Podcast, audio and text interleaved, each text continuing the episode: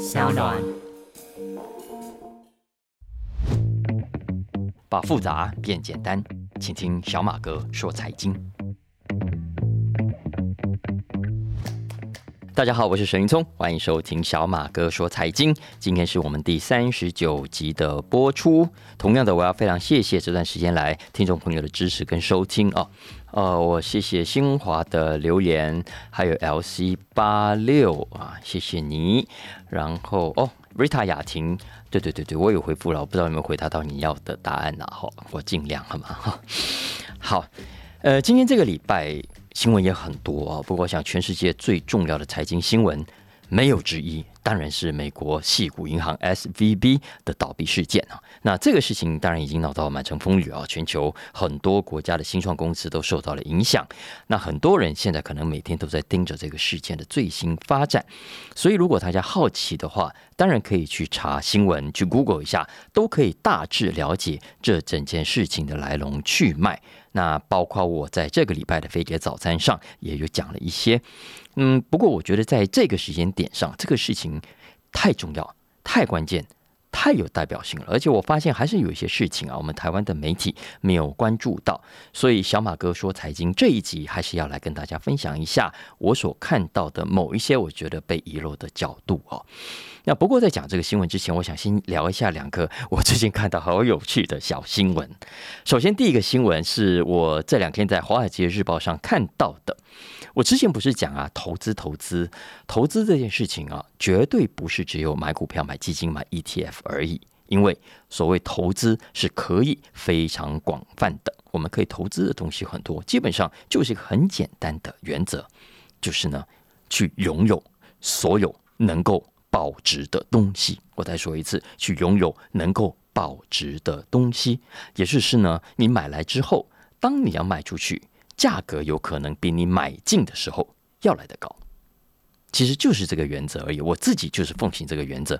任何东西如果符合这样的条件呢，其实就是你可能可以投资的商品。我说可能是因为大家还是要量力而为啊。有些东西买不起就是买不起也没用了。但相反的意思就是说，这个东西如果你买进之后啊，卖掉的时候不值钱。那就不能算是投资了哦。最典型的例子是一般的车子啊，因为我们都知道车子会折旧，所以我常跟很多年轻人讲，可以不要买车就不要买车，除非你真的很想要一部车，否则车子绝对不是一种投资。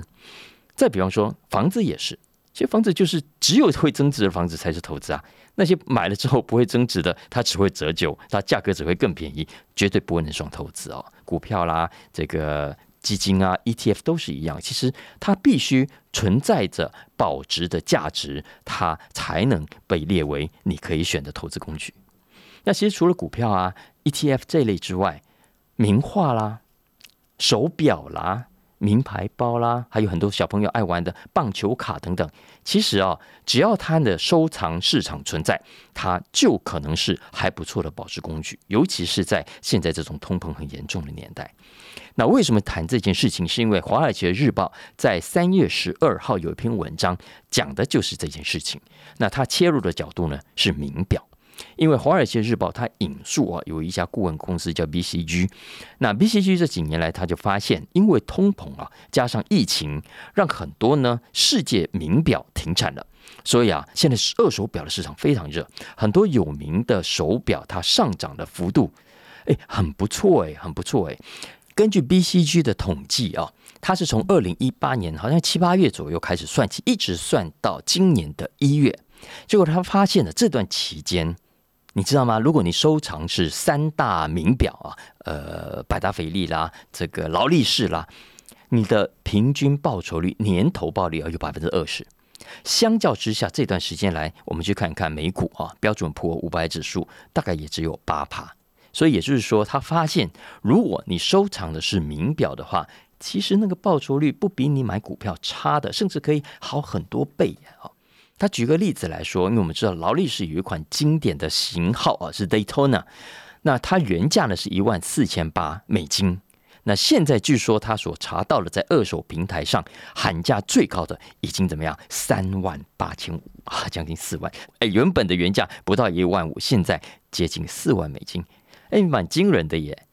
所以啊，他进一步引述 BCG 的统计，他说，在各种精品当中，名表的绩效的确比其他类型的东西要来得好啊，名牌包啦、名酒啦等等、红酒啦等等，这些当然给大家参考。不过，我觉得这个新闻重要的是 BCG 所发现的这背后两个很重要的趋势。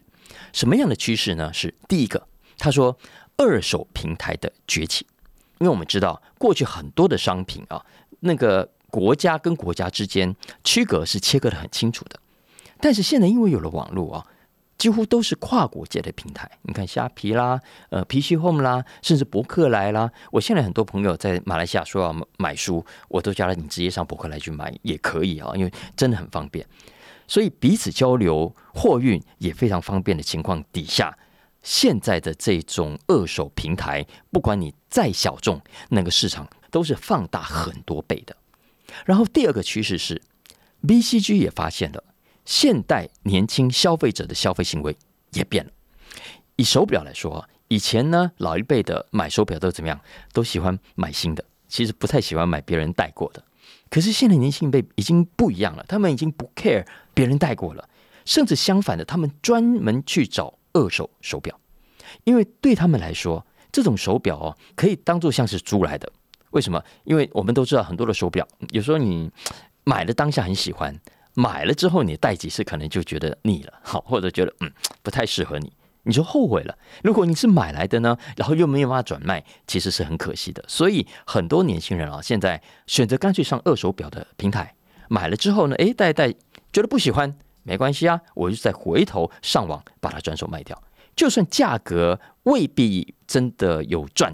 OK，呃，搞不好还稍微赔一点，那对他来讲，这个赔掉的钱就当做是租金，也没有什么太大的损失。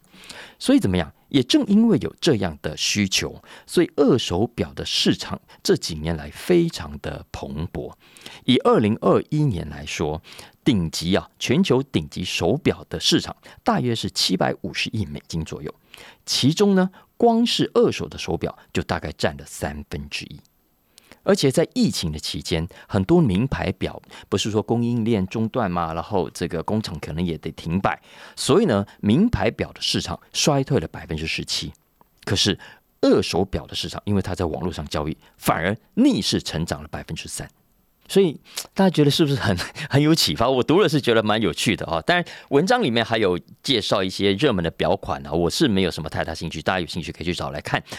然后有些人可能会觉得啊，这种贵重重的手表，我们也买不起啊，要怎么去投资，对不对？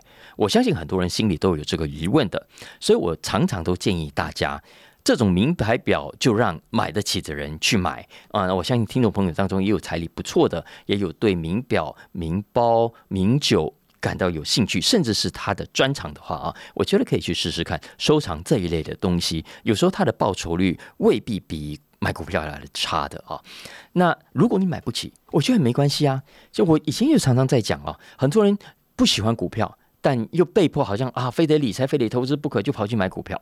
有些人不喜欢什么基金啦、什么 ETF 去算来算去，对不对？可是被迫好像隔壁同事都在买，家人都在买，好像不理财、不买这些东西很逊咖一样，所以就有勉强去买几张。其实买完之后啊，也从来不想去关心它。同样的道理，其实在这种情况下，你去投资股票，我觉得你很难赚到钱啊。所以，如果像名牌包啦、名表这种你没有兴趣或者买不起，我认为也是 OK 的。那你可以怎么样呢？我的建议是啊，你可以培养自己的兴趣，或者呢，最好能够有专长。那然后对这个市场是觉得哇很有兴趣，多了解一点的啊。比方说好了，我讲呃，有些人可能对烘焙啊，有些人可能对古书。等等啊，为什么？因为你这样子才会深入去花时间去观察这个领域里面人家喜欢什么啦，什么东西值得保存啦，什么东西值得转手啦，啊，等等等等啊。那这些东西其实真的太多了。比方说，我就有一群朋友啊，他们就很喜欢什么二手书，二手书。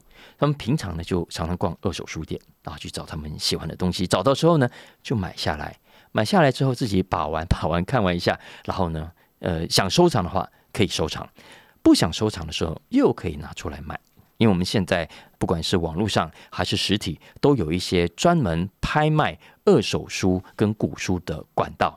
那像我们公司就有在办古书拍卖会跟成品在合作，那其实每年我们都看到很多呃真的很厉害的收藏家把他们收藏的书拿出来卖，有些报酬率是真的很不错的啊。然后我还有一些朋友是收藏古钱币啦，还有人玩棒球卡啦，还有人专门收藏什么？哎，我之前是不是讲过麦当劳？有人专门收藏麦当劳的周边商品啊。然后我讲这个商品还不是什么有在卖的 Hello Kitty 这种东西，而是原本大家觉得不起眼的，比方说包装纸啊，呃，装那个麦香鱼的纸盒啊。有些人吃完之后呢，真的会把它擦拭干净，然后好好包起来收藏起来。因为麦当劳常常会换它的设计嘛，然后不同的城市、不同的市场，它搞不好还会换不一样的包装，所以就有人专门收藏这些啊。然后呢，据说还有固定的交流的时间，网络上还有各种各样的行情表可以参考啊。所以这种就是很典型的小众商品。再比方说，我有朋友在收藏黑胶，这几年听他说也非常开心啊，因为黑胶又回来了。我今天在来录节目之前呢，就刚好看到 BBC 的新闻首页上有一条消息，那来跟大家分享一下。根据这个新闻，他说过去一年来，全球黑胶唱片的销量暴增，而且呢，在去年首度超越了 CD 唱片。根据这个统计，二零二二年全球 CD 唱片的总销量是三千三百万张，但是黑胶唱片的总销量是四千一百万张。这也是从一九八七年 CD 唱片啊正式跃登主流以来，首度出现的，该说是死亡交叉还是黄金交叉？OK，对黑胶来说应该叫黄金交叉，可是对 CD 来说可能叫死亡交叉吧？啊。那我自己虽然也听黑胶，但只是业余哦，不是那种很专业的收藏家。我黑胶有几片黑胶 player 呢，有时候听听也就 就摆在那里。大部分时间我还是听串流的，还是 streaming 还是比较多。那 streaming 的这个市场啊。呃，付费订阅的啦，免费但是就要看广告的啦，呃，或者是数位电台啦，或者是社群媒体等等，以上各种的串流形式都可以啊。整体加起来，在去年全球成长百分之七，总规模已经来到一百三十三亿美金，占总体音乐市场的八成五左右。所以呢，它毕竟还是很方便的一种主流。可是。黑胶现在就跟手表一样啊，嗯，音乐市场也是有很厉害的专业玩家，他们专门去收集、专门去研究、专门在自己的平台上去交流、去交换，甚至拍卖，因为他们认为实体唱片呢还是有它迷人的地方，音质啦等等各方面是串流音乐没有办法取代的。我想大家一定有认识这种音乐发烧友，他就是哦，我们听起来都没什么差别啊，可是他就是。哦，这个差别很大啊！我这就是他们的专长啊，一般人听不出来，可是对他们来说就知道差在哪里。所以我常常都觉得啊，这种类型的，如果你有兴趣的话，这种投资啊，比买股票啦，比买 ETF 啦，好玩太多了。尤其如果你真的很厉害，我我觉得是几乎可以稳赚不赔的。为什么我这样说啊？因为第一个。当你慢慢培养出眼光，能够找好东西、会增值的东西的时候啊，呃，就像那些有钱人啊，然后收藏名画，他们哦眼光很好，去买张大千嘛，去去拍卖会买毕卡索。当然，我们买的不是那样等级的东西，但是呢，你相信我，如果你对这个领域是擅长、是专业、是认真、有在研究的，你的报酬率绝对不会太逊色的。而且更重要的是，第二。就算哦，你最后买来东西再转手卖去，诶，加上通货膨胀因素之后，也未必有赚很多，对不对？但我觉得没有关系，因为在过程中你也获得了精神上的享受啊！看到美美的东西啊，手上拿着漂亮的书啊，呃，很精致的卡片啊，很经典的黑胶啊等等。你看，你买股票了，你买 ETF，你手上拿了什么？什么都没有啦。你买黄金，手上拿什么？存折啦，有什么学没有啊？所以。但是相反的，一上你买了这些，跟你的兴趣结合，跟你的专长结合的时候，在整个过程中，对你来说就是一个非常非常大的回报，都是无价的享受。所以给大家参考一下了啊，这两个新闻。呃，我要讲的重点就是建议大家可以从自己有兴趣的领域开始，把自己啊培养成专家，然后在这个领域里面成为鉴赏专家。那最后你一定会是这个领域里面的投资专家。啊，接下来我们回头来讲 S V B 事件啊，因为我觉得我们现在目睹的是一个历史性的重大事件。那我在小马哥说财经留下一个记录，记录一下这个不可思议的年代。当然，记录的另一个原因也是因为我常常会忘记，说我在节目上讲过的东西、写过的东西哦，讲过的新闻细节可能就忘了。我们趁这个机会留个记录，将来大家忘记的话，可以来找这一集回头听一听啊。这个事情基本上影响层面非常的大。所以大家如果关心的话，应该在媒体上看了很多。所以我在这里给大家一点点补充的说明啊。首先，S V B 它是一家一九八三年成立的银行，在当时呢，它主攻的是美国戏股的新创公司。那为什么它主攻新创公司呢？是因为第一，它很想。切出一个明显的市场，因为当时银行业大银行、老银行已经很多了。他如果想要出奇制胜的话，他就应该想出不一样的策略。所以他当时锁定了一个小众市场，叫新创公司。那为什么锁定新创公司呢？因为第一，当时的这些新创哦，因为成立时间比较短嘛，也没什么规模，也没有什么信用的记录，所以这种客户哦，老银行、大银行都不太喜欢的啦。但是 S V B 认为。这些新创虽然规模刚开始的时候不大，可是呢，假以时日，如果它成功的话，会是非常有爆发力的。而且，如果你是打从他在新创的时候就服务他，那么未来有一天他飞黄腾达，你觉得他会放弃你吗？不太容易的啊！所以你跟他就会有非常长久的交情，他也会是你长久的忠诚的客户。那事后。从一九八三年到现在，我们回头看，这实在是一个非常非常聪明、很成功的一个市场区隔。因为我想，听众朋友如果在美国或者在新创圈，应该就很清楚。你只要到西谷去啊，不管你是从台湾去、从香港去，或者从什么奥克拉荷马去、从纽约去，你到了西谷，说你要开一家新创公司，然后你去跟附近的同业打听一下啊，你可以去哪家银行开户。我跟大家保证，百分之九十九的人都会推荐你到 S V B 去的。因为大家都在那里开户，然后 S V B 呢也有一整套很方便的标准流程，帮助新创公司从开设公司开始到你慢慢的茁壮，每一个过程所需要的资金调度，所需要的各种服务，诶，他都已经想到了。所以对很多新创公司来说，真的是解决了很大的麻烦。这也是我常常讲，小众其实不小，小众其实不小。S V B 就是非常典型的好的成功的例子。虽然锁定的是一个小众的、原本大银行不想经营的新创公司的市场，可是慢慢的你会发现，这些新创公司一旦它茁壮成长之后，对公司来说，对银行来说，就会是一笔非常庞大的生意。那这么成功的银行，为什么会在这么短时间内就爆发这么严重的危机呢？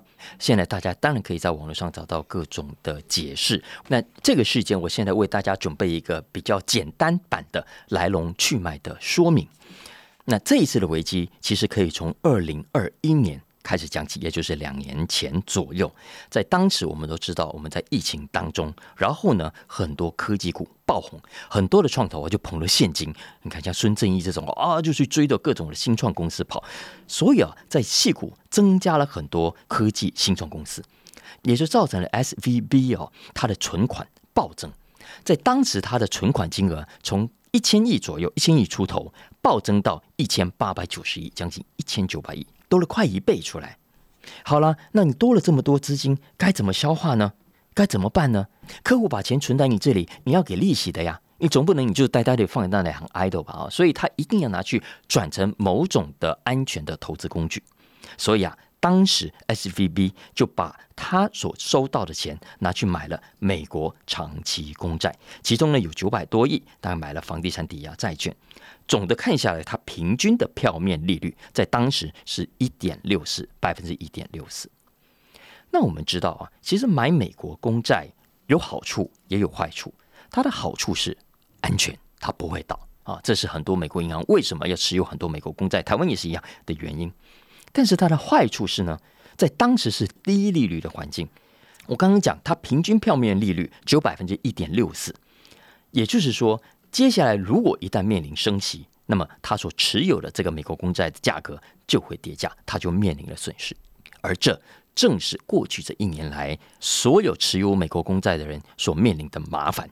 以 S V B 来说，它去年在账面上啊，因为它所持有的美国公债就怎么样亏损了。一百五十亿美金，几乎是等于 S V B 它整个的资本额了。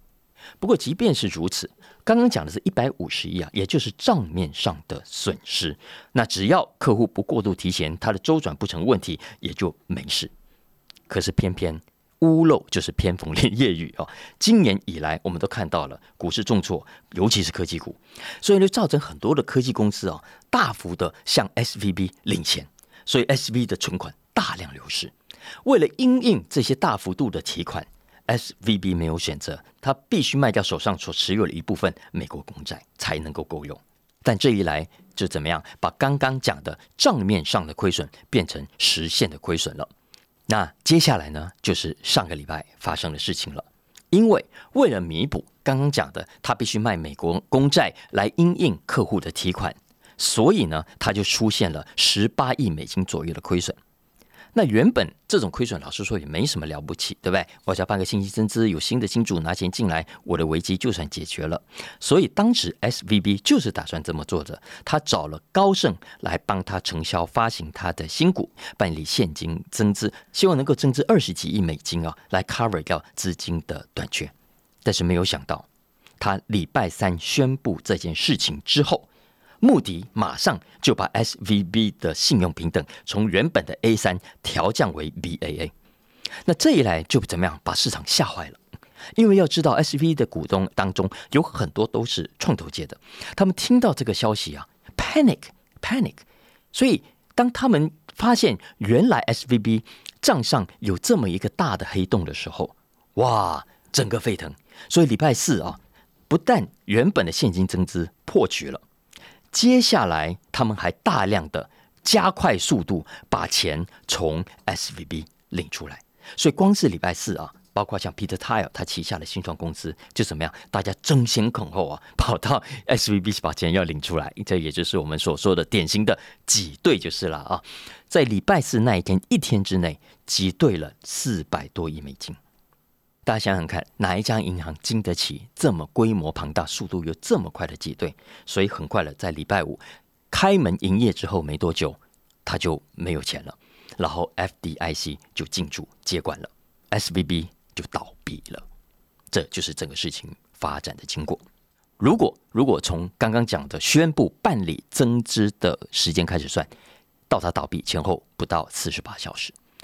如果我们是从今年科技新创大幅度提领，把他的钱领到不够用算起，那也不过是三个月的时间。那如果我们回到我一开始讲的，从二零二一年新创公司暴冲，S V V 存款暴增，其实也不过是两年的时间。两年之内啊，就让一家这么大的银行从天堂走进地狱，在四十八个小时之内火速的崩盘。那接下来呢？我们会陆续看到的新闻，一定是联准会啦、财政部啦，怎么样去灭火跟善后，然后呢，会引爆什么样的政治风暴？这个其实是一定会上演的戏码。那有几件事情，我觉得会是大家接下来观察的重点。首先呢，接下来还会有多少美国银行可能出问题？因为要知道，我们刚刚讲的，因为持有美国公债，但是遇到了升息。的压力造成账面上亏损的，绝对不是只有 S B B 嘛。